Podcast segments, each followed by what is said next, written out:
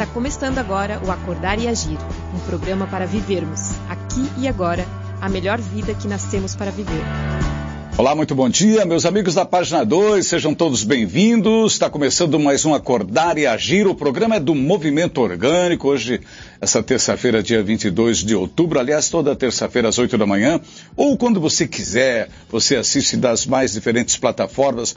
Dentro de instantes, o Renan passa as coordenadas todas para você, tá bom? Tema de hoje é bem interessante, eu acho que é polêmico. Nós vamos mexer numa espécie de abelheiro aí. Afinal de contas, dinheiro ajuda ou atrapalha? A gente sabe né, que tem gente que se atrapalha com muito dinheiro, outros sem dinheiro são criativos, enfim. Que lado você se situa nessa análise de ter ou não ter dinheiro, de se virar ou não conseguir se virar com o dinheiro?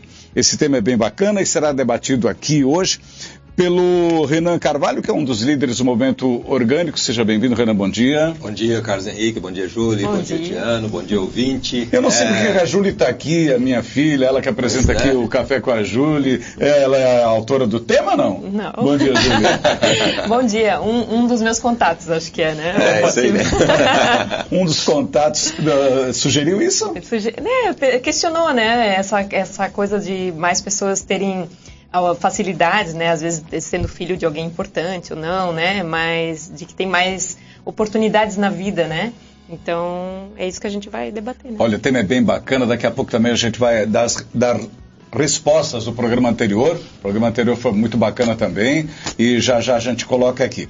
Mas ao, ao apresentar esse tema, eu queria já pedir ao Renan que, que nos falasse alguma coisa sobre esse conceito, de onde surge essa ideia de que dinheiro pode atrapalhar? Olha, é, existe assim, né, até pela, pela, pela toda a base conceitual que a gente traz no movimento orgânico, ela envolve um pouco o desapego material. Né? A gente trabalha muito focado para esse exercício do desapego material. É, e quando a gente traz muito esse tipo de, de conceito, é, é, muita gente olhando para isso pensa e leva, muitas vezes leva até um, um até um julgamento de que o dinheiro é ruim, ou de que o dinheiro né, é um negócio que nos é, que é prejudicial e coisas assim. E aí a gente acaba, muitas vezes até enxergam a gente como pessoas que, ou grupo que né, não gosta de dinheiro, ou que quer né, se delivery disso. E, e, e, a gente, né, é, é muito importante a gente quebrar muitas vezes esses, esses paradigmas ou esses julgamentos que surgem, é, trazendo à tona realmente qual que é a nossa relação, a relação que nós do movimento orgânico é, procuramos estabelecer com o dinheiro. É, eu acho que a gente, só, a gente só precisa esclarecer isso bem. Né? E a gente vai chegar a uma conclusão que o dinheiro não é nem bom e nem ruim, no final das contas. É, é a questão eu acho que a gente chegar nessa mesmo, conclusão. Né? Exatamente. É, é, o desapego até do próprio julgamento em relação ao dinheiro. É, porque se a gente acha que ele é bom ou ruim, nós ainda estamos apegados em alguma coisa. No passado havia uns conceitos até que era pecado ter dinheiro. É, aqui, era muito aqui, dinheiro. Aqui até eu printei ó, uma, uma imagem no Facebook um pouquinho antes de começar o programa, que né, uma cabana onde se ri vale mais do que um palácio onde se chora.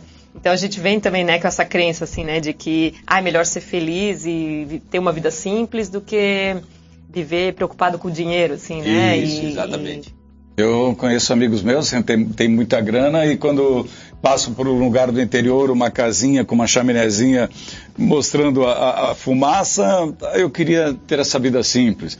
É, esses conflitos né, que giram às vezes. Giram muito grande e eu vivo esse conflito na minha vida. Eu gostaria de ter muito menos coisas do que eu tenho, eu gostaria de ter uma vida muito mais simples do que eu tenho. Aí as pessoas podem me perguntar, mas Renan, então por que você não tem? Né? Uhum. É, eu até teria hoje, vamos lá, é, eu fui é, desenvolvendo, absorvendo essa consciência é, nos últimos, sei lá, três, quatro anos da minha vida, né, foi ficando cada vez mais claro isso para mim, né? É, só que eu não estou sozinho mais, né? Se eu fosse uma pessoa solteira Sim, sozinha, seria muito fácil. É muito, assim como eu fui há um tempo atrás, era muito fácil para mim. E, e, eu não tinha nada, era muito fácil desapegar das coisas e, e eu faz, já fiz muito isso. Só que agora eu tenho uma família, tenho uma esposa tal, que não tem um pensa, o mesmo pensamento que eu, que não tem o mesmo jeito. Então acaba que é, é, é, essas fichas vão caindo para mim, eu gostaria muito de me desapegar de coisas, só que eu tenho que fazer uma escolha na minha vida, né? E a escolha é ou eu forço a minha família é, dentro da minha, da minha consciência, o que não é, né, para mim não é o, uma escolha mais adequada ou eu abandono minha família. Sim. E eu não, eu não quero nenhuma dessas duas opções, né? Vamos deixar esse conflito familiar daqui a pouco, porque a gente vai precisar de é, discorrer sobre isso também, conversar sobre esse exemplo é ótimo.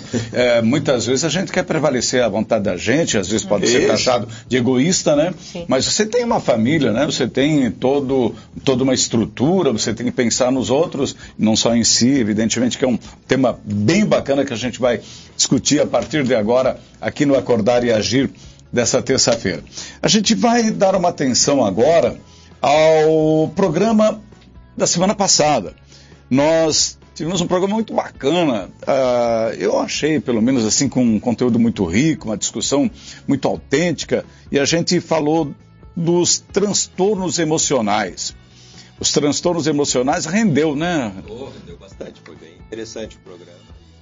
Nós tivemos comentários bem, bem legais ali, né? Então, para o pessoal, até eu já vou até aproveitando o gancho, né, convidar o pessoal, quem não teve a oportunidade de, de, assistir o programa anterior, né, que acesse as plataformas aí, ou no Facebook mesmo, se você for um pouquinho atrás ali na linha do tempo, você já vai ver esse programa lá, ou as outras plataformas de podcast, se você gosta de aplicativos de podcast, como o iTunes, o Spotify, o Deezer, Google Podcasts, é, ou no nosso site do Movimento Orgânico, www.orgânicas.org, você pode acessar os programas anteriores e aí tu vai ver um pouco dessa discussão toda que girou em torno disso e que gerou essas perguntas, esses comentários interessantes aí. Vamos lá então, a gente reservou três situações aqui sobre o programa da semana passada e vamos a elas a partir de agora.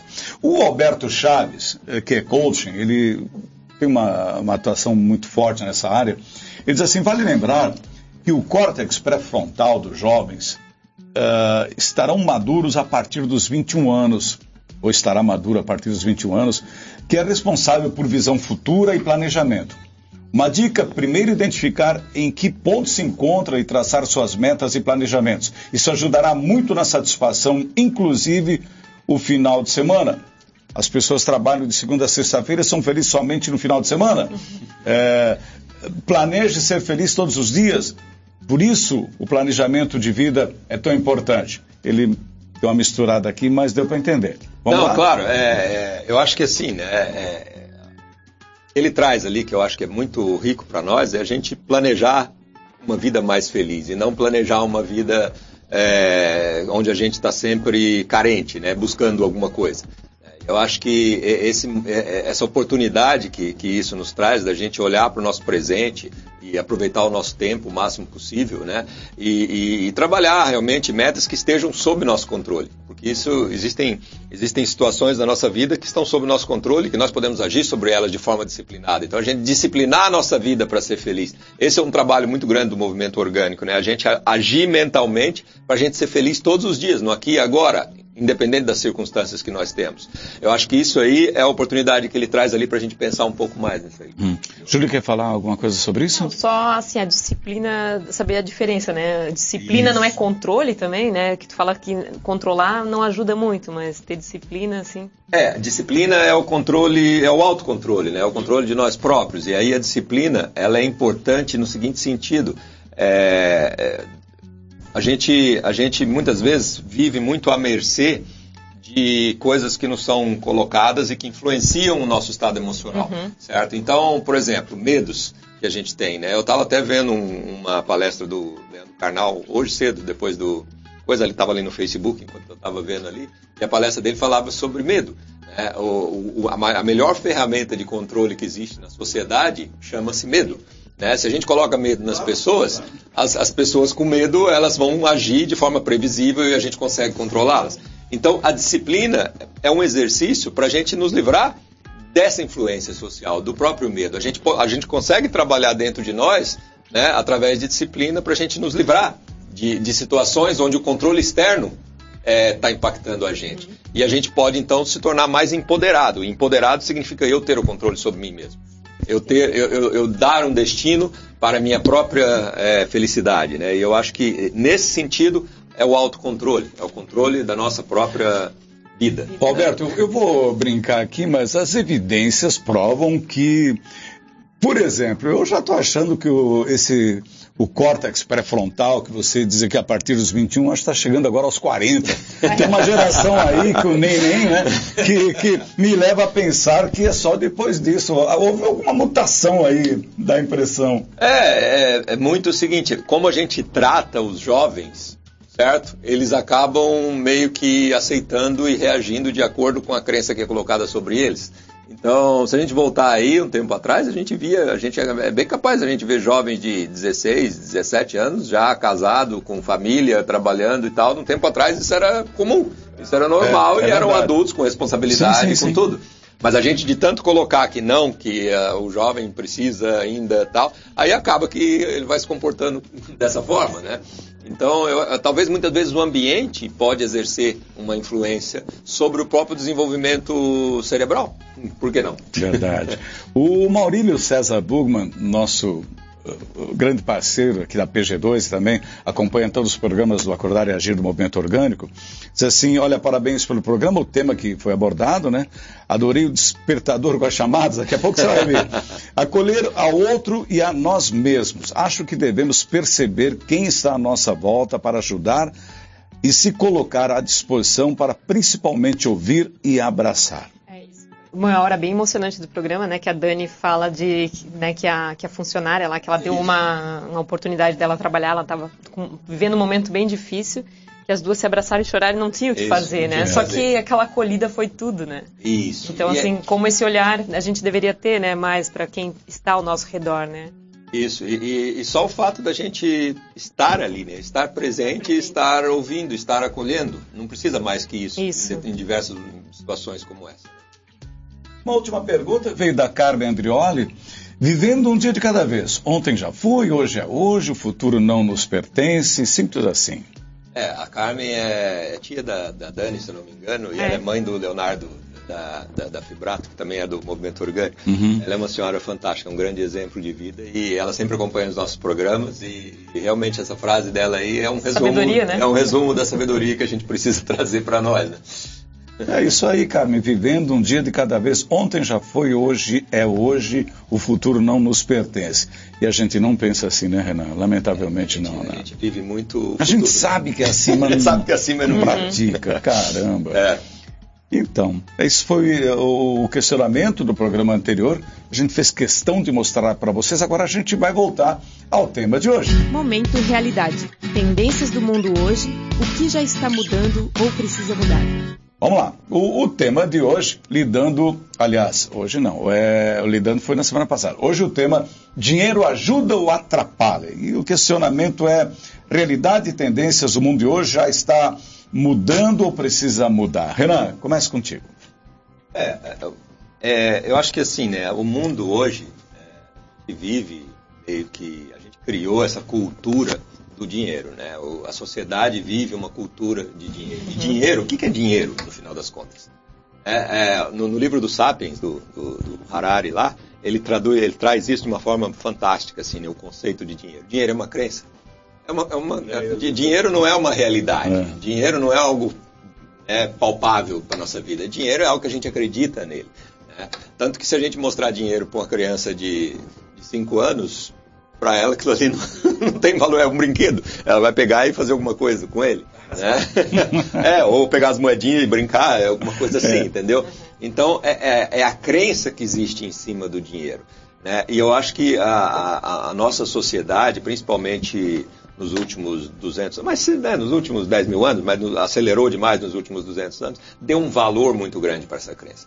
Então a gente valoriza demais isso, a gente coloca isso como uma coisa mais importante da vida, como se fosse tudo. Se a pessoa não tiver isso, ela não tem nada. Né? É, e isso é muito decorrência de uma mentalidade competitiva e de escassez que a gente alimenta dentro de nós. Então, eu acho que quanto mais a gente alimenta essa mentalidade de escassez e de competição dentro de nós, mais a gente valoriza o dinheiro. Porque o dinheiro é como se fosse aquilo que nos né? permite, é, que nos permite ter o que não temos né, ter coisas, ou, e, e, é só o dinheiro o meio. É como se o único meio fosse esse, e a gente esquece que existem outros meios. É, até semana passada a Júlia entrevistou um francês aí que contou com a colaboração das pessoas para fazer é. uma grande viagem no mundo. Uhum. Então a gente esquece que a colaboração das pessoas é um outro meio, que não tem dinheiro envolvido. Né? E, e, é um meio da gente viver. também. A sociedade, no passado, vivia de trocas, né? Sim, Né? de- o de- dinheiro isso. era o próprio produto, né? Era Digamos o assim, próprio né? produto, mas, Era- mas a própria mentalidade de abundância ou de colaborativa, ela joga por água abaixo esse valor.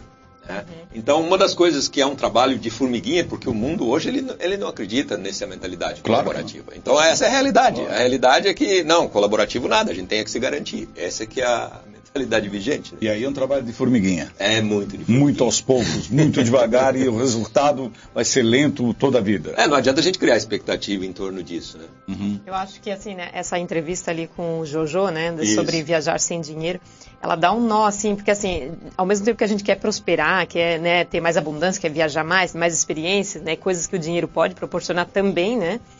Mas eu acredito muito nessa vida também, sem dinheiro, assim, sabe? E, e isso, assim, é um pouco conflitante, assim, sabe? Para aquela pessoa que quer é, tá numa energia, assim, de prosperidade, coisa assim, é conflitante, assim. Eu É. acho bem difícil, assim, equilibrar isso. assim. Renan, É, me sim. permita. Vai lá. A, a Júlia toca num, assunto que a, a gente falou há pouco, é difícil mudar isso, vai ser trabalho de formiguinha, mas tem um detalhe, há grupos, e aqui no caso a gente pode pegar esse exemplo do, do Jojo, que ela cita, de que estão vivendo nessa situação ou querendo isso. Esse pessoal pode acabar fomentando, se eles eh, venderem a imagem, né? no sentido, olha, estamos felizes, estamos bem, conseguimos fazer as coisas sem dinheiro, alguém vai copiar. É, é o É, exemplo. isso. É, é o exemplo. Esse, é- esse é o trabalho de formiguinha. O trabalho de formiguinha não é a gente pegar e esperar que a coisa aconteça, ou que alguém faça, ou que alguém traga isso para o mundo. O trabalho de formiguinha é a gente fazer o que está no nosso alcance fazer para, se a gente acredita nisso, se a gente acredita que o valor maior realmente não é o material, mas é sim a colaboração, é sim é, é, o, o o emocional positivo, é sim o amor, é sim as coisas que a gente pode trazer de positivo para o mundo. Se a gente acredita nisso, então por que que a gente é tão apegado no dinheiro? Né? Então a gente pode tentar viver mais com isso. E aí aparecem exemplos como esse, exemplos de uma pessoa que né, a gente fala, para viajar realmente, meu Deus, eu sou, né, se eu não tiver um dinheiro para me poder comprar uma passagem, viajar, não sei quanto tempo e tal, eu não tenho jeito de fazer isso, é impossível, né? Eu também, quando eu tinha meus 20 anos, eu viajei três meses na Europa com 300 dólares, certo? Eu, eu contei com a colaboração de um monte de gente, de amigos que eu conhecia, de coisa assim, não foi um negócio mais assim, eu, eu fiquei três meses lá, e aí, quando acabava o dinheiro, eu trabalhava um pouquinho ali de, né, ajudando uma obra, ou fazendo um canteiro para um, uma família rica, não sei o que lá, eu juntava mão um pouquinho e ia para outro lugar. Eu vivi um pouco assim também. E- e- e eu acho que a satisfação da gente passar por essa experiência sem ter o dinheiro nos dá também muita força. Eu acho que um- uma pessoa como o Jojo ali, ele, ele é uma pessoa que ganhou muita força. Por quê? Porque ele ganhou uma leveza na vida dele. Eu não preciso mais dessas coisas E- e tudo. naquele- Eu posso interagir com pessoas e essa interação vai me nutrir. Vai me bastar, Daí né? que vem a abundância. A abundância não é momento- eu ter muita coisa. A Isso. abundância é eu não precisar de coisas. Eu acho que esse é o conceito. É um conceito que vem da filosofia, lá o Diógenes de Sinope, lá na, na- na época da, da Macedônia, do Alexandre o Grande. Né? É, ele que trouxe muito esse conceito do desapego total. né? E o Diógenes de Sinope falava, a pessoa mais rica não é a pessoa que mais tem coisas, é a que menos precisa de coisas. Entendeu? Nossa. Agora a gente descobrir como viver precisando de pouco, aí é o exercício realmente da colaboração. Agora, quando você viveu com pouco na Europa, isso depois, mais tarde, fomentou essa tua vinda para o movimento orgânico, e de repente passar esse conceito para outras pessoas. É, é o teu combustível? Aquilo É, lá aquilo representou lá, muito? Aquilo lá foi um pequeno exemplo, certo? Tá. Mas eu já vivi com pouco em diversas outras situações da minha vida, né? Eu vivi dois anos nos Estados Unidos, é, onde a minha única receita era meio salário mínimo por mês. Do É. Brasil, né? Não, meio salário mínimo dos Estados Unidos, Ah, dos Estados Unidos. que é, é- é- é um salário mínimo do Brasil, na verdade, né? se se eu fazer a comparação, né? Mas, mas assim, eu já vivi no Brasil também. Eu já vivi no Brasil, quando eu fiz minha faculdade em, em Uberlândia, com meio salário mínimo. Né? O meu pai não podia, me, eh, eh, era uma outra cidade, 400 quilômetros, meu pai não podia me ajudar, a única coisa que ele poderia me dar era uma, uma ajuda de, de meio salário mínimo por mês. Ia com meio salário mínimo, eu tinha que fazer tudo. Morar numa outra cidade, pagar aluguel, pagar comida, ônibus, tudo que eu tinha que fazer, estudo, livro, todas essas coisas. assim, eu- então, eu, eu vivi mais ou menos, somando tudo, Estados Unidos e Brasil, sete anos da minha vida com meio salário mínimo. E durante esse período que eu vivi assim, eu, não, eu nunca me achei pobre. Eu nunca me achei que estava faltando alguma coisa para mim. Né? Então eu vi que era plenamente possível um ser humano né, viver com pouco, com quase nada. E assim depois quando eu viajei na Europa eu também aprendi isso. Então se a gente, se é possível isso, eu acho que eh, o grande peso que a gente coloca em ter, é, em precisar, é, ele pode ser revisto. Uhum. É, a gente pode pensar um pouco melhor. Né? Hoje eu gostaria de voltar a viver assim, mas aí de novo nós estamos naquele dilema de que eu não estou sozinho mais. A família tem outras necessidades. A minha família né? tem outra. A minha esposa não pensa como eu. Claro. Certo? E se ela não pensa como eu, eu não posso forçar Sim. ou abandoná-la. E, e, eu quero ficar com ela. Então o desafio é a gente juntos caminhando nessa direção. Né? Tá certo. Olha só, eu queria, para a gente não pular etapas, Renan, queria até sugerir que a gente está falando aqui, eh, o tema de hoje é dinheiro ajuda ou atrapalha? Às vezes dá a impressão que é com dinheiro e sem dinheiro. Na verdade, o que a gente busca é viver com menos dinheiro, né? É, uma, é só essa, essa questão para não pular etapas. Com menos dinheiro, com o necessário. É, exatamente. Com essa, essa é a discussão mínimo necessário. Acho que um filme que, que tem muito a ver com o que você falou, né? É da sua família, que você não pode mais pensar só em você. É bem legal, é o Capitão Fantástico, já assistiu? Eu não assisti, mas É, mas tem tudo a ver com esse é, filme. É, eu também e, assisti. E esse filme também tem a ver com esse assunto e acho que no final tem um equilíbrio, assim, né? Se acha um equilíbrio, mas até chegar né, nesse equilíbrio... Há um conflito é, grande, muito né? conflito, é, é, muito conflito.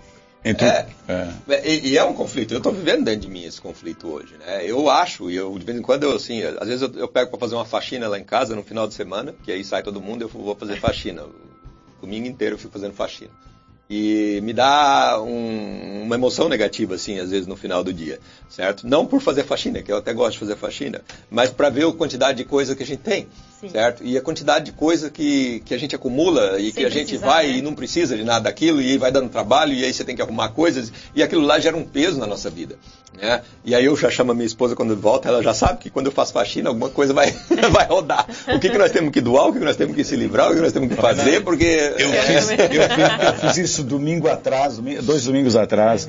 Uh, foi uma, um trabalho fantástico, difícil, num dia muito, de muito calor. E no final a gente chega a essa conclusão mesmo. fiquei olhando para ti agora e pensando, caramba, eu vi, acabo de viver essa realidade de como tem coisas que você pode descartar que estão realmente fazendo peso na sua existência. E quanto maior a tua casa, mais isso. coisa você arruma. É, é incrível uma coisa. É. Então, por isso que eu falei para o André, assim, o meu próximo objetivo é morar numa casinha que tenha, sei lá, é, 30 metros quadrados. Uhum. não mais que isso. Aquela certo? tiny house. É, né? a tiny house, exatamente. Eu quero, eu quero morar, se for tiver que morar todo mundo, a família inteira numa casinha dessa. Isso é uma tendência nos Estados Unidos. Eu Imagina vendo. Que riqueza de conflitos. É, pois é, vai ser um negócio.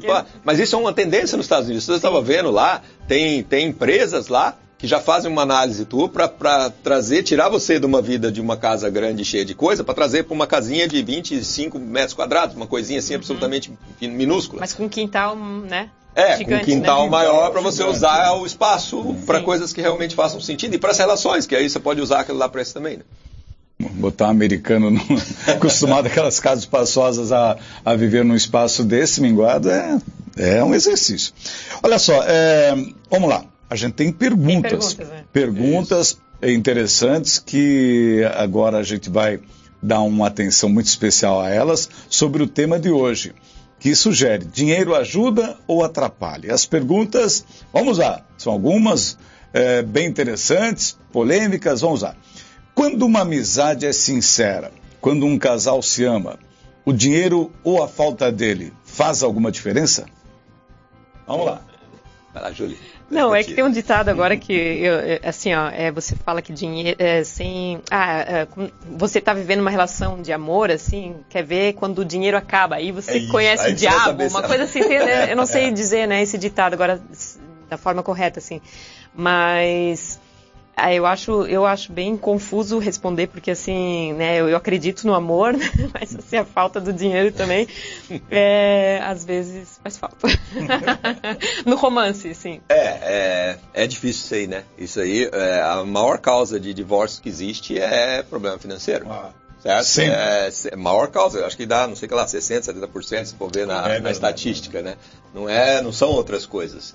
E, e, se a gente imaginar, e aí de novo, eu acho que esse é o, é o, maior exercício, né? Será que esses problemas ou esses esses problemas financeiros são problemas financeiros é, é, é, relacionados à necessidade básica do casal ou a desejos, a desejos supérfluos uhum. que têm que ser atendidos. Né? Essa é bem interessante. Então, assim, é, o casal se apega muito, né, e as pessoas em geral, não precisa ser nem casal, ó, né, as pessoas se apegam muito, a, a, e isso é o que o capitalismo conseguiu é, atingir, alcançar de uma forma é, absolutamente assim magnânima, que é transformar desejos, sonhos em necessidades vitais, uhum, certo? Uhum. Então, é, né, se a gente voltasse um tempo, uns tempos atrás, né, na época que eu cresci, por exemplo, é, carro com ar condicionado era um negócio assim, só nos Estados Unidos que é, tinha, é, sim, uma coisa assim, é. que no Brasil não existia, era, era zero, não tinha isso, Verdade. certo? E existia necessidade disso? Não, todo mundo vivia, é. era muito feliz com o seu carro. As pessoas adoravam os seus carros, né, viviam bem. Eu lembro que meu pai viajar, a gente viajou para o Nordeste, deu uma volta no Nordeste, numa panorama, meu pai com quatro filhos e a esposa, tudo, e nem cinto de segurança naquela época, nem nada, a gente fazendo festa. Uhum. Era uma festa, certo? E viajando para o Nordeste naquele calor, né? Então, e aí o que, que a sociedade conseguiu? Ela conseguiu instituir que se você não tiver isso, a tua vida é um horror. A tua vida é, é, é, sei lá, um desastre, é uma tragédia. Você é menos. Certo? Né, você é menos, você não é nada. Certo? Ah, e, e, a partir do momento que a gente incute isso dentro de nós, né, um negócio que há um pouco tempo atrás era um, um absolutamente supérfluo, algo que nem se pensava. Hoje, hoje é uma coisa que as pessoas é, sofrem, elas sofrem é. ao extremo, elas geram um sofrimento interno, uma emoção negativa absurda se elas não tiverem aquilo. Então a gente percebe o que, que é real nisso, né? O que, que é real dentro de nós, né? O que, que é realmente a necessidade que nós temos dentro de nós? Porque hoje, ontem foi, hoje é ar condicionado, mas será que amanhã não vai ser, sei lá, é, viagem para a Lua, ou alguma sim, coisa assim? Sim. Ou será que amanhã não vai ser, né, é, sei lá, alguma vai coisa de ouro? Isso, é, é, é, tudo que a sociedade ou o capitalismo resolve é, transformar numa necessidade básica, acaba, acaba se transformando, e a gente perde a noção disso aí. A gente perde a noção, porque o, essa aceitação social passa a ser a nossa base, e não a nossa necessidade real. A gente está falando de casal, né? Casal. Agora vamos, vamos levar isso também para o campo da amizade, da relação com as pessoas. Muitas vezes você é alijado né, por não, não, poder acompanhar certas coisas, certos grupos, uh, noutras você é aceita só porque tem dinheiro. Uhum. Essa é, é outra questão, né? É, e, e, esse é um conflito que se vive no dia a dia, que é, é, é uma forma muito natural de se formar grupos, né? Isso a gente já percebe na escola, assim, né? Como, como assim, os grupos que têm dinheiro, né? Eles são, eles formam um grupo, né? E, e os que não têm tanto, né? Então, assim, essa separação já tem na escola. Até professores às vezes tratando diferente, né? Os alunos, claro. assim, aqui em cidade pequena tem muito isso, assim, sabe? Tem, tem mesmo. E, e, eu acho que daí essa, essa questão do dinheiro pega, assim, porque assim, até você pode ser amigo de uma pessoa, às vezes, que tem mais, né, que você, mas assim, a sua realidade é muito diferente da outra pessoa. Isso também eu acho que é conflitante também, né? Porque você às vezes não consegue acompanhar, né, o ritmo de vida da, dessa pessoa ou, né, as necessidades, eu não sei. Eu acho que aí pode surgir a inveja, aí pode surgir muita coisa. Surgem os rótulos sociais. Né? Rótulos, né? É, rótulo social. Essa pessoa, se ela tem, é porque ela é, sei lá, melhor, uhum. certo? E aquela pessoa que não tem, então ela é pior né? E, de alguma forma. E, e esses rótulos sociais, esses rótulos realmente são terríveis, né? Porque isso aí é, gera uma força muito grande dentro das pessoas e alimenta essas emoções negativas que as pessoas têm, né? Os medos, as, os traumas, as raivas, as coisas que, que essa desigualdade existe justamente para alimentar. Né? Quer ver agora em épocas de redes sociais, né? Se você você vê seus amigos, né? Pessoas que você conhece, nossa, eles estão eles estão uma semana num país, outra semana no outro, né? E saindo, meu Deus, e eu tô aqui assim, então, né? Pois é. Aí eu, então, eu faço, é, é, exatamente. Né? Vou tocar no assunto que me ocorreu agora. Uh, olha só, havia uma época em que uh, as pessoas que tinham posse e chegavam ao sucesso, elas tinham passado de fato por um trabalho muito árduo, elas participaram da sua empresa às vezes, ou enfim, de atividades econômicas que deram certo, mas usavam muito da inteligência. Estudar era fundamental, ter conhecimento geral era a questão básica. Hoje em dia, um emergente surge de repente das cartas. Hoje em dia, tem muita gente que não tem nenhum tipo de uh, conhecimento intelectual e se dá bem na vida Sim. e acha que pode, entendeu? Isso conflita. Na, na, eu estou lembrando de uma época em que uh, você estudava e você se nivelava com qualquer um, mesmo não tendo grana. Hoje em dia, esses grupos se. Por quê? Porque é, é muita é, burrice também. É, é o, né? o valor em si mudou, né? Eu acho que hoje em dia é, o sucesso entre aspas, ele é medido por quanto é, ou dinheiro você tem, ou fama você tem, ou poder você tem, entre aspas, né? Então, esses três tipos de coisas, é, por exemplo, a, a, mídia social é um negócio que dá fama para as pessoas. Certo. Né? Então, é. isso aí faz com que é, é, sempre, né? O conceito de meritocracia é uma fábula se a gente for analisar, porque claro. ele não existe na natureza. É, de novo, é um conceito que a gente criou e que a gente acha que quem trabalhou mais merece ganhar mais, uhum. certo? E quem sofreu mais e sacrificou mais merece ganhar mais. Sim. Só que isso não existe. Claro na, não. Na, não. existe na natureza isso. Ninguém na natureza você não vê nenhum tipo de ser vivo se sacrificar para poder ganhar mais depois. Isso não existe, né, absolutamente. Ninguém se sacrifica e sofre e, e se maltrata para poder ficar melhor é, no futuro, né? E mesmo na sociedade que nós criamos, onde a gente acredita que isso é uma verdade, isso não é uma verdade, porque a grande parte das pessoas que, que são milionárias é é do nada que veio. É, uhum. Não é porque nasceram milionárias ou é, é. porque né, explodiram com alguma fama aí porque, sei lá, tem um corpo bonito ou porque é coisas assim que que não tem nada Fez a ver. Fez uma letra chula de música. Fez uma letra louca de música e aí ficou milionário também, né? A pessoa recebe, sei lá, um cachê de 50 mil para ir é. numa festa. É. Quem que, que aquela pessoa tem de, né, de conteúdo na cabeça? Nada, é zero. É só porque é famosa. Outra pergunta. Pensar que o dinheiro é a solução de todos os nossos problemas pode ser uma furada? E por quê? Duas, duas questões. Vamos lá. Acho que pode ser uma furada. Porque é, a gente vê, assim, né, tem nas situações na, na vida das pessoas, assim, né, que você lembra, assim, de situações as mais importantes, nas mais marcantes, é, o dinheiro não estava envolvido, assim, né? Então, para mim é isso, assim.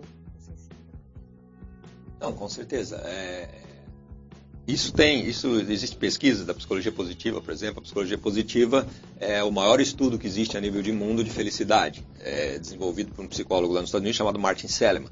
É, o, Martin, o que, que a psicologia positiva viu? Pegou milhares de pessoas a nível de mundo para ver o que, que realmente deixavam elas felizes. É, analisando diversos momentos da vida, uhum. diversas situações da vida, o que, que realmente deixavam as pessoas felizes.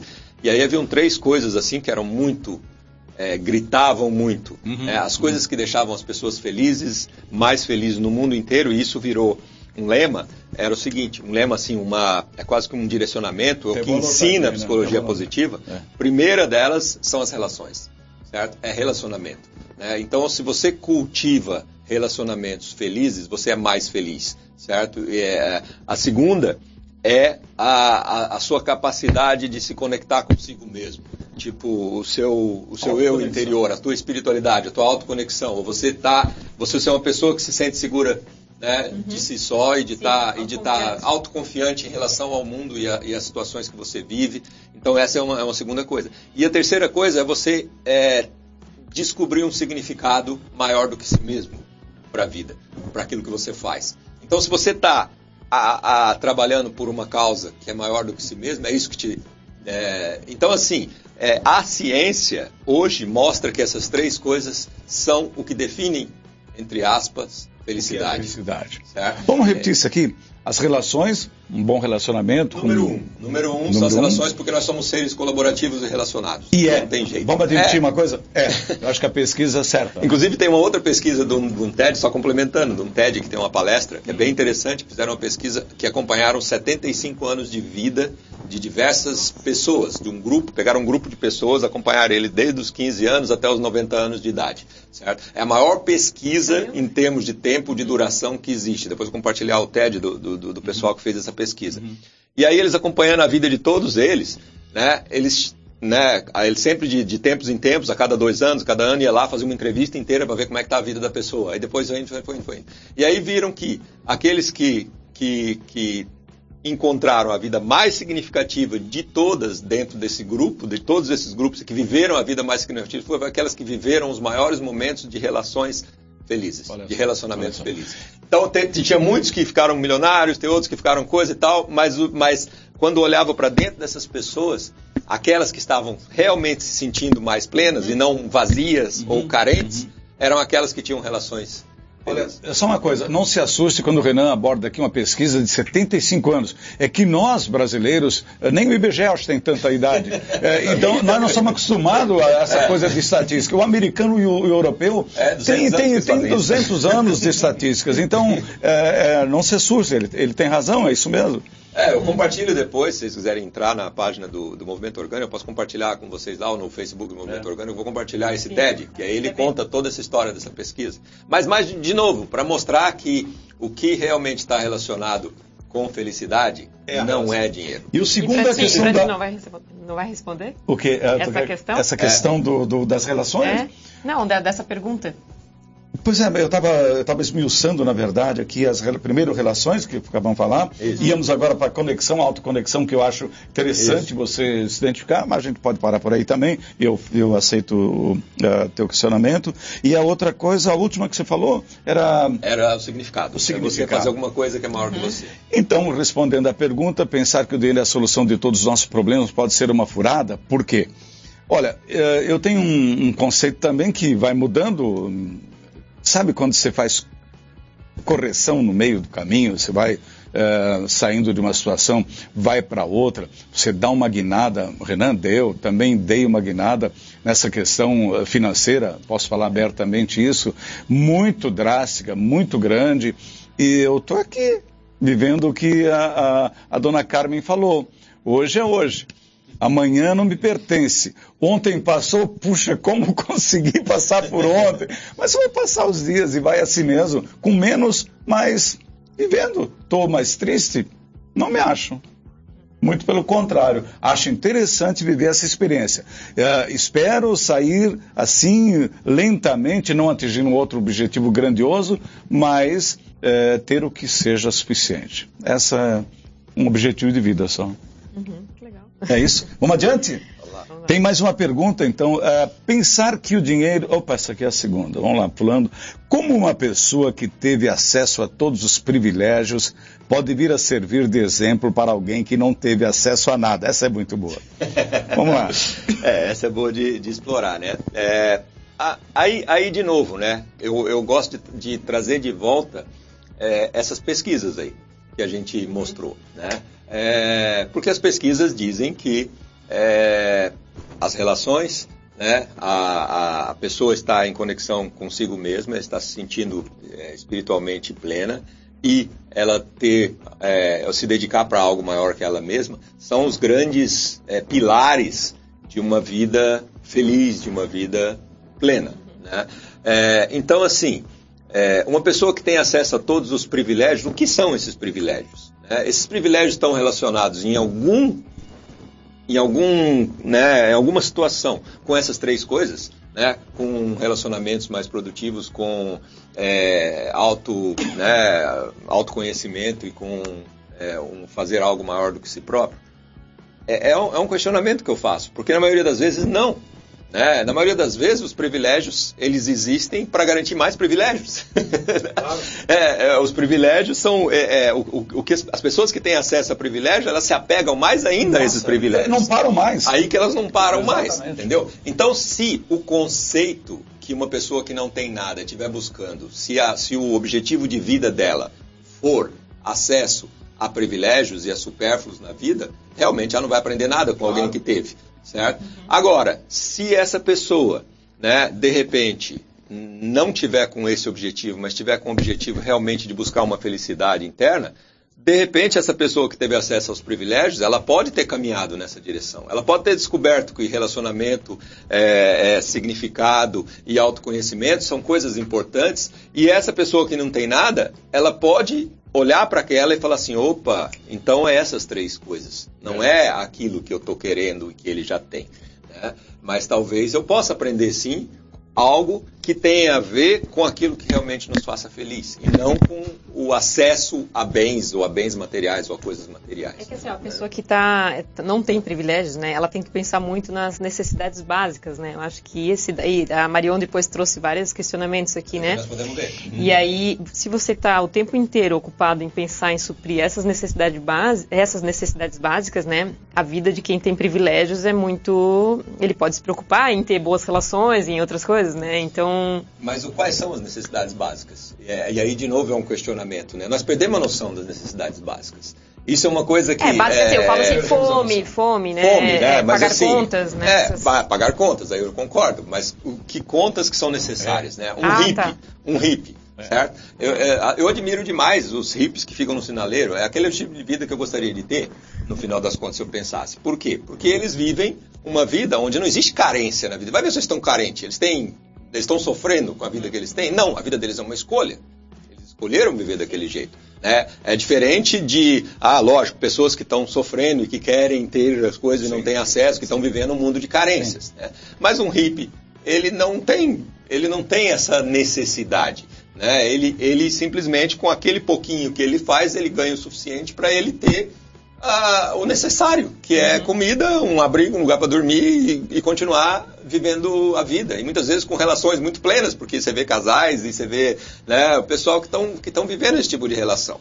Então, o que é uma necessidade básica? É, a gente criou isso também socialmente e as pessoas acreditam e aceitam que a necessidade básica nossa precisa de um mínimo de valor para cobrir.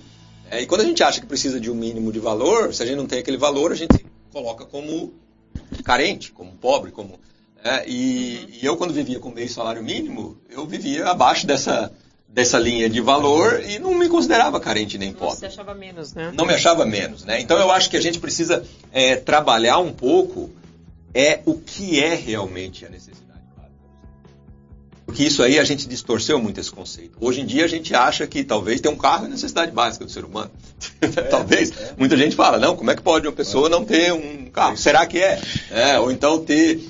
Então, assim, é, a gente precisa. Não estou dizendo que, obviamente, se a pessoa vive uma situação de carência total, né, é, a gente precisa ajudar, obviamente, ajudar a pessoa a ter o mínimo né, que ela. Mas talvez a pessoa tá, tá é, presa a determinadas coisas que ela acha que ela precisa ter, quando na verdade talvez ela não precisa. Talvez as contas que ela gera, né, que são contas que ela quer é, socialmente se apresentar, seja com um celular que ela quer comprar e que precisa ter aquela conta, ou alguma coisa assim, que a gente sabe que acaba apertando a situação financeira das pessoas, mas não é uma necessidade totalmente básica. Né? Então, é, existem coisas que a gente precisa questionar a nível social, né, nesse sentido, para ver se realmente é, a pessoa precisa né, daquilo ou se aquilo lá, a gente que está dizendo para ela que ela precisa daquilo. Por falar em questionamento, vamos, vamos, posso dar o nome dela? Claro. Tá, tá autorizado. A Marion Rupp, a, a Marion mandou para a gente algumas questões aqui. Ela provoca uma situação, uma discussão interessante. Vamos lá. Então ela diz assim, ó, ok, então só queria que respondesse. Ah, não pega leve não, Mariana a gente conhece. Ter comida decente desde pequeno ajuda? Ter escola e livros bons desde novo ajuda? Eu queria parar nessas duas aí, vamos começar? Tá. Bom, então vamos lá. Fala, Júlio. Uh, não, pode começar. Eu queria falar depois de um outro ah, ponto. De um outro? É. Tá. Ter comida, como é que é a primeira? Ter comida decente desde pequeno ajuda. Ter escola e livros bons desde novo ajuda. O que é comida decente? Será que as pessoas que, é, que estão na classe média, uhum. certo? Vamos lá, que já estão na classe média, elas têm uma comida decente? Estou falando das pobres, falando das que estão na classe média. Está questionando até isso, né? Assim, né? Não, a gente tem que questionar que comida Sim. decente. A é. classe média é a, a, quem se alimenta mais mal na nível social. Hoje em dia, a taxa de sobrepeso a nível de Brasil é mais de 78% da população, se eu não me engano. Claro. A taxa de sobrepeso. Uhum. Sobrepeso é um mal para a saúde. E se a gente for ver, talvez, as pessoas que estão numa situação mais carente, entre aspas, do feijão com arroz, do feijãozinho com arroz, ah, sim, nesse sentido certo? Nesse sentido, talvez e, e, e, e, talvez não é uma questão da comida em si, mas talvez da consciência do que comer. Tá, mas que eu, aí acho, entra num outro nível. Eu acho que entendeu? na pergunta dela, ela, ela se refere assim a quem passa fome, assim, tipo assim, né? Passar é. fome é uma distorção social absurda. É. Então, conforme, é uma distorção Uhum. social absurda. Claro. Se alguém está passando total, fome, total. o ser humano tem que fazer alguma coisa por essa pessoa. Sim, né? sim. É, e, e tem que trabalhar por isso. Só que a gente tem que entender que grande parte do passar fome é um- provocado socialmente até pelo tipo de comida e pela e pelo Pelo desperdício pelo desperdício e né? pelo como a sociedade Por isso trabalha acho que você isso foi pela, pessoas. pela vertente correta, que eu também acho que isso que você colocou talvez seja a forma de respondê-la. É exatamente isso. Qualidade alimentar é, conta muito. É, eu, eu Né? fui criado no sertão de Goiás, numa fazenda, onde eu ia 300 quilômetros no sertão e eu ficava com meu avô três meses de férias lá, que não tinha nada lá, e tinha alguns sertanejos que moravam lá, suas famílias, umas casinhas de pau a pique coberta com palha de, de buriti. E, e eu vivia lá, eu- meus amigos de infância eram os filhos desse, desse pessoal, eu adorava lá, porque eu tinha 8, 9 anos, crescendo, mais ou menos crescendo nesse ambiente. E é uma situação muito interessante, porque aquele pessoal, se você medir com os indicadores que nós temos na cabeça sociais, eles estão abaixo de abaixo do, do fundo da linha da, da miséria. É totalmente Sim. negativa a Sim, linha da sim, miséria, sim, até porque não existia dinheiro na vida deles, É. certo? Então eles não tinham nem troca, entendeu? Nem troca. É, É, não tinha o que trocar. não tinham que trocar, na É. verdade. O que, o que, que eles viviam? Eles viviam é, uma maneira autossustentável. Eles plantavam as coisas, eles tinham as galinhas, eles tinham os porquinhos, eles tinham umas plantinhas e tal, e tudo que eles tinham, eles. Ele, a única coisa que eles iam buscar de vez em quando, uma vez por mês, eles pegavam o burrinho, andava, sei lá, uns, uns 30 quilômetros, né, para ir na cidade, aí eles levavam algumas coisinhas para poder trocar. sal. É sal, é só sal, né? Nem querosene eles não precisavam também, entendeu? Não tinha energia, eles já dormiam sal. sete horas da noite, ficava na coisa, já ia dormir e tal. E pergunta para mim, que eu brincava com esse pessoal, os meus amigos de infância, muitos eram esses. Pergunta se eles tinham algum sofrimento, alguma carência, se eles achavam ruim a vida, se era, né, e se eles se alimentavam mal, e se eles eram, se tinham sobrepeso. Não, Não, né? certo? Eles viviam uma vida que era muito feliz, entre aspas. Né? Só que aí, socialmente, a gente começa a jogar aquelas, poxa, vocês não têm energia elétrica, vocês não têm educação, vocês não têm não sei o que lá, vocês têm que... Aí o que acontece? É, depois que eu voltei para lá, já adulto, uma vez eu fui passear naquela região, depois que eu voltei dos Estados Unidos, já uns 30 anos depois, certo? Eu voltei lá para aquela região, uma vez eu fui passear lá até para ver onde que era aqueles lugares que eu fui lá, porque era tudo asfaltado, mudou tudo. Aí tinha só fazenda de soja, aí tal. Aí fui tentar descobrir aquelas famílias lá. Cara, aí tudo virou, foi para a linha da pobreza real. Ah, aí Foi pra para as favelas da da cidade, as favelas É. da cidade, aí os filhos estavam. Aí virou isso aí, entendeu? Então a gente socialmente distorce muita coisa. né? Eu acho que tem muita sabedoria em pessoas que não têm nada, quando elas têm que viver daquela forma. né? E a gente retirou isso aí. A outra questão é dos livros. Ah, dos livros, isso também é importante. É, Aí é- já onde se, se busca sabedoria, conhecimento, né? É, isso é outra coisa que também a gente tem que questionar, porque a gente tem que pensar o seguinte: que tipo de conhecimento a maioria dos livros e da educação traz para nós? Não é o conhecimento da busca, conhecimento da, da, de como ser bem sucedido, de como alcançar as coisas? Como se É. encaixar nessa de como se sociedade de encaixar consumo, nessa né? sociedade de consumo, de como É. fazer o que tem que fazer. Né? Não, é para isso que é, os cursos e a educação nos, nos colocam, né? não querem colocar a gente no mercado de trabalho, colocar a gente para poder né, entrar é, né, nesse, né, nessa coisa toda de ter a sua casa, de ter o seu bem, de gerar produtos de riqueza e de contribuir para a economia. Né?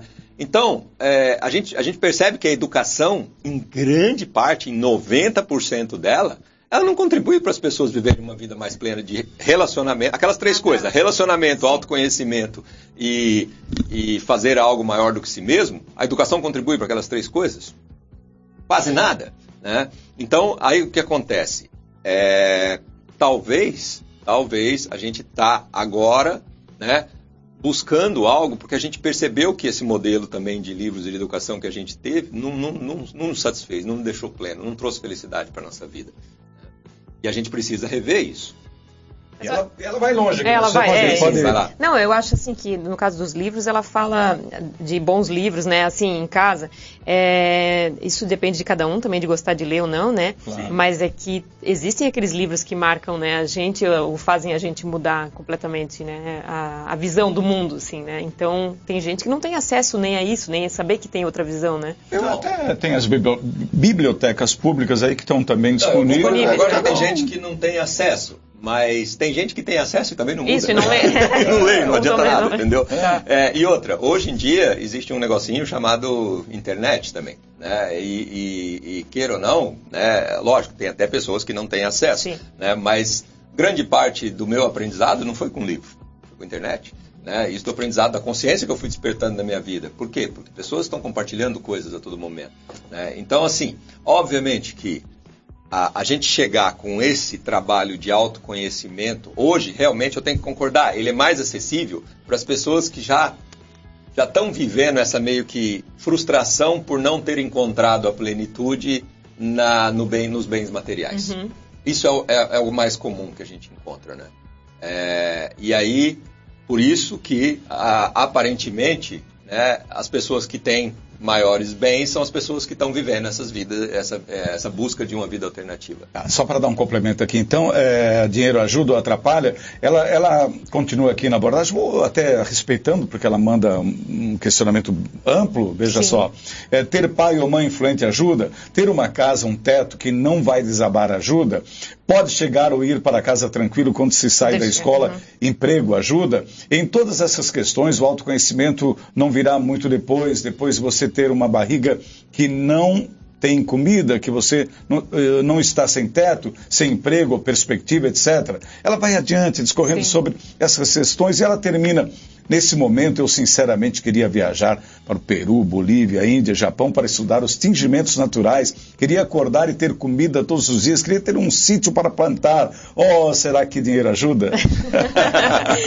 Mas assim, ó, eu só queria falar de uma parte ali, né? Ela, ela, pergunta assim: ter contatos, amigos bons e com influência, desde novo ajuda? Ter pai ou mãe influente ajuda? Eu acho que esse é uma, uma herança que a gente pode deixar muito legal para os nossos filhos, ter boas relações, né? E aí é, eu acho que um pai influente pode ajudar também, uma mãe também. E se eu perceber assim, meu pai era uma pessoa muito influente, né, na, na cidade. Ainda é, mas assim, já foi mais, né? Não, e, não me acho nem aqui menos em é sim. E aí a gente percebia na escola, né, uh, um tratamento... É, antes do meu pai ser presidente da PP, né, ele também trabalhava na rádio e tal, na prefeitura, era bem conhecido e depois que as pessoas sabiam que a gente era filho dele, como era o tratamento, assim, sabe? Então, é, isso influenciou o, o, modo que os professores, né, tratavam a gente, então, na escola, assim. Antes, quando a gente não era nada, a gente era tratado, né, mais ou menos como nada, assim. É, você e aí, fez essa leitura? Sustenta é, essa leitura? Não, e, a, e a minha é. mãe também, a minha mãe já faleceu, né, mas assim, quantas pessoas eu encontro hoje em dia, assim, até esses dias na loja, nossa, como eu gostava da tua mãe, pessoas que eu nunca vi na vida, assim, então, uhum. assim, que ela conversava, ela dava um bom dia, ela sorria, então, assim, ela fez boas relações, as pessoas gostavam muito dela, assim, né? E gostavam uhum. muito do meu pai. Então, assim, eu acho que, de certa forma, isso é uma herança que as pessoas podem deixar para os seus filhos, né? De ter boas relações, assim. Que é a que... causa número um da felicidade. Só que, assim, ó, não é o dinheiro, tá? Ainda, é, mas é uma influência. Eu acho que pode ajudar, a gente sim. nunca teve de dinheiro, né? É, não é o caso. Então... mas, assim, é, eu acho que ser filho, às vezes, de alguém influente, com certeza pode ajudar muito. Pode né? ajudar. Agora eu tô falando de, de quem tem dinheiro entendo, mesmo. Mas, assim, é, tem muita gente que é filho de gente influente e está se suicidando. É, também, por outro certo? lado, sim. É, então, assim, é muito difícil da gente colocar um peso nas coisas. E tem gente que nasceu num pior ambiente que tem, né? É, vocês têm um exemplo lá daquele do sorriso lá do, do Rio de Janeiro, que é a Guari lá. Certo? Ele nasceu no pior ambiente de favela que existe, onde vive violência e tudo, e carência e não sei o que lá, e é o cara mais feliz. Ele é um exemplo de felicidade, tem palestra do TED. Certo? É, então, assim, tudo isso são conceitos que a gente pode aceitar ou não. Né? É, e se a gente aceita, ajuda. Assim, essas coisas ajudam, mas ajuda o quê? Eu queria, eu queria, assim, se ajuda a gente a ser feliz, eu digo não, certo? Ajuda a gente a ter mais coisas e ter acesso às coisas que a gente quer, porque a gente acha que aquelas coisas que a gente quer fazem falta para nós? Ah, isso sim ajuda certo? Vai ajudar você a ter, a fazer uma viagem, a ter algum acesso a alguma coisa? Isso sim ajuda. Agora, vai ajudar você a ser mais feliz? O sorriso lá, não, ele não precisou de nada é disso para ser feliz, certo? Então, é, e aí, de novo, eu acho que é, a distorção social, uma pessoa que está em necessidades, a gente, o nosso papel, se está próximo a nós, é fazer o nosso melhor, é ajudar, é, é, é trazer essa pessoa para. Só que a gente colocar essa pessoa num estado de carência, isso também é uma responsabilidade nossa. E isso é uma coisa que eu faço, que é um trabalho do movimento orgânico. Toda vez que eu estou com pessoas, porque eu já convivi com elas, como eu citei, meus amigos, as pessoas que eu fiz, que eu já trabalhei na minha vida, eram pessoas muito simples, é, muito, né? É, então, eu, toda vez que eu estou diante dessas pessoas, o que eu procuro trazer para elas é não como elas podem melhorar de vida, é como elas podem descobrir a felicidade na vida que elas têm. Eu acho que esse é o nosso grande, é, a nossa grande missão. Né? Isso é uma das coisas que me deixa feliz por estar fazendo algo maior do que mim mesmo dentro daquela, daquele contexto que a gente trouxe. Legal. Hora de acordar. Que crença ou atitude você já abandonou? Agora o que, que a gente já experimentou na vida que nos leva a pensar de uma forma que é possível viver sem muito dinheiro, viver com o necessário, o desapego, mais uma vez volta essa palavra que é muito usada hoje e ela é um referencial de fato.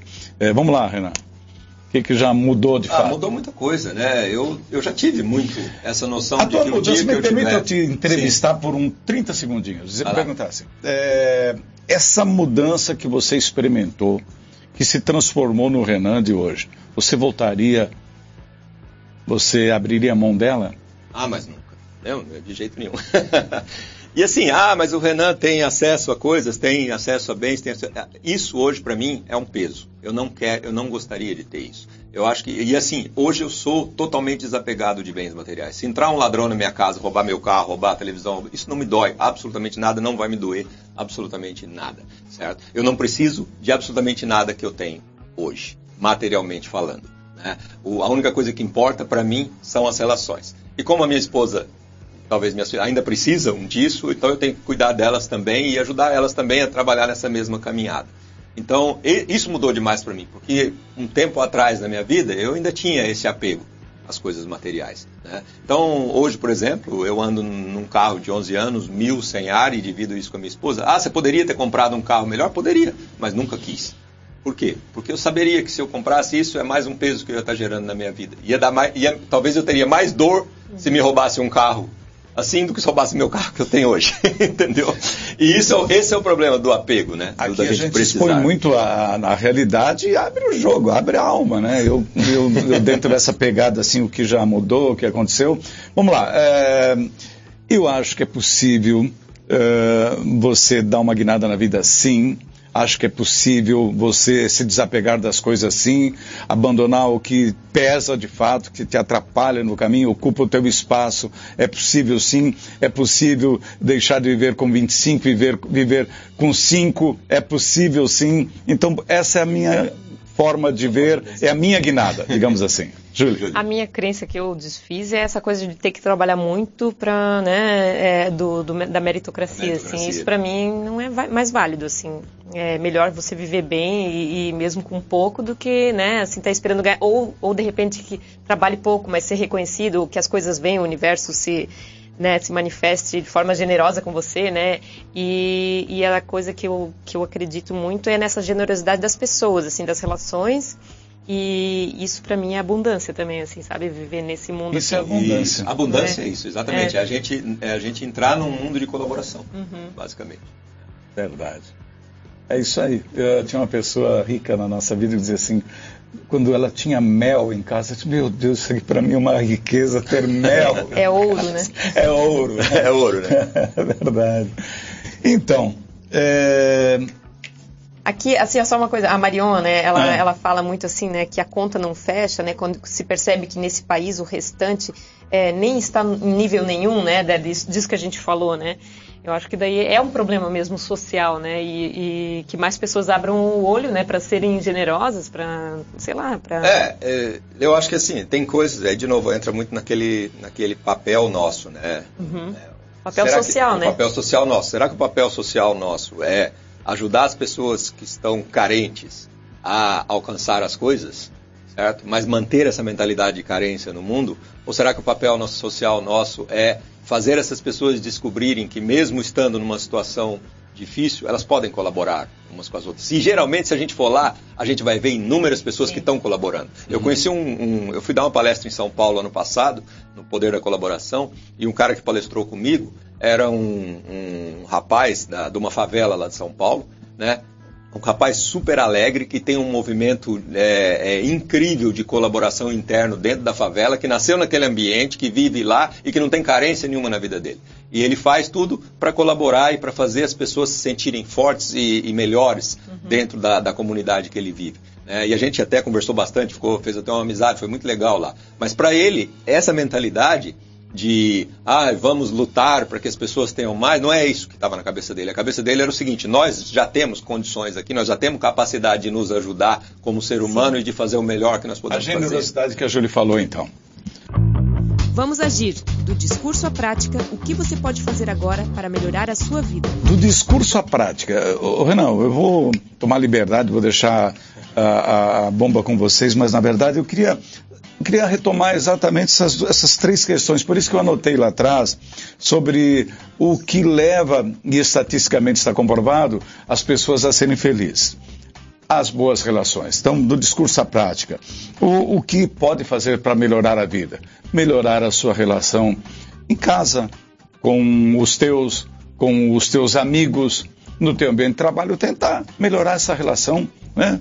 Uh, o, usar da, das formas simpatia, amorosidade, não é mesmo? Colega, ou, às vezes um ombro amigo, esse tipo de coisa assim, eu acho que vai melhorar tudo. A segunda questão, a autoconexão. Você vê onde que você está situando, situado nesse momento e, e, a hora que você identificar isso, você vai se sentir melhor naturalmente. E essa terceira coisa, tentar realizar alguma coisa uh, maior do que você é, da, da, maior do que você idealizou são questões de dar significado à vida. Eu faria isso, então. Posso falar antes de ti? Claro. acho que vai ser mais curto.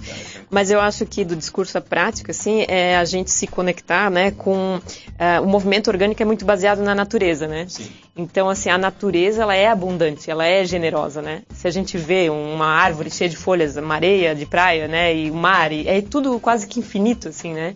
Então, se conectar mais com essa ideia, assim, eu acho, assim, sabe, de, de que a gente pode oferecer mais para o mundo, né? E isso é uma forma, eu acho também, de ser abundante, de ser próspero. Por que, que a natureza é abundante? Porque na natureza, absolutamente nenhum ser vivo tem mais do que ele precisa. Uma árvore, ela não tira todos os nutrientes do solo, ela só tira aqueles nutrientes que são necessários para ela é, um leão não vai lá e mata todas as gazelas, ele mata só aquela que ele precisa para matar a fome naquele momento. Depois ele pode passar 10 gazelas do lado dele e não está nem aí. Né? Então, a natureza é isso, é a gente não ter mais, mas, mas isso nós temos uma dificuldade muito grande hoje de separar para nós mesmos. A gente acha que a gente precisa de muito mais do que a gente realmente precisa. Então, a, a, o grande, a grande dica que eu deixo é a gente realmente olhar para aquilo e a gente começar a questionar se a gente realmente precisa, ou se é um desejo, um plus na nossa vida, né? ou algo que é socialmente a gente precisa alcançar.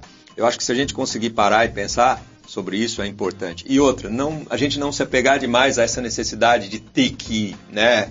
Faça no seu ritmo. É, se você consegue diminuir um pouquinho, isso já é um ganho para si. Porque as pessoas às vezes colocam muito peso. Ah, eu tenho que me livrar, eu tenho que dar um jeito e não é. consigo e tal. E gera conflitos de relações em relação a isso. Eu não vou nunca gerar um conflito de relação pelo fato de eu querer ter uma vida mais simples.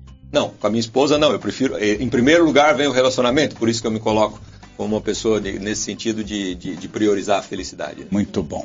Olha só, dinheiro ajuda ou atrapalha? Foi o tema de hoje. Você querendo uh, colocar algum questionamento, seu ponto de vista é importante. Uh, mande para a gente as perguntas aí e a gente no próximo programa vai responder a você com prioridade. Logo na abertura do programa a gente já vai respondendo as pessoas que querem dar um pitaco sobre dinheiro ajuda ou atrapalha. Qual é a sua visão a respeito disso? Tá certo? Então é isso. Esse foi o Acordar e Agir de hoje. Já quero agradecer muito a Júlia, que hoje veio uh, aqui também participar. A Júlia, que é minha filha, que está aqui com o café, com a, uh, apresenta o café com a Júlia ah, de segunda a sexta-feira aqui na PG2, às nove e meia. E o Renan, que é líder do Movimento Orgânico. Obrigado, Renan. Obrigado, Carlos. Obrigado, Júlio, Obrigado também. Obrigado pelo pela... convite, o Renan que ah, convidou, sim. né? É. Muito bom, muito bom. Gostei muito desse, Foi muito legal ter vocês aqui. E, enfim, olha, uma boa semana. Terça-feira que vem, esse horário, a partir das oito ou quando você quiser assistir, acompanhe Acordar e Agir, um programa que tem uma pegada muito interessante, é do movimento orgânico, é um movimento muito interessante. Até lá. Este foi o programa Acordar e Agir. Muito obrigada e até a próxima terça-feira.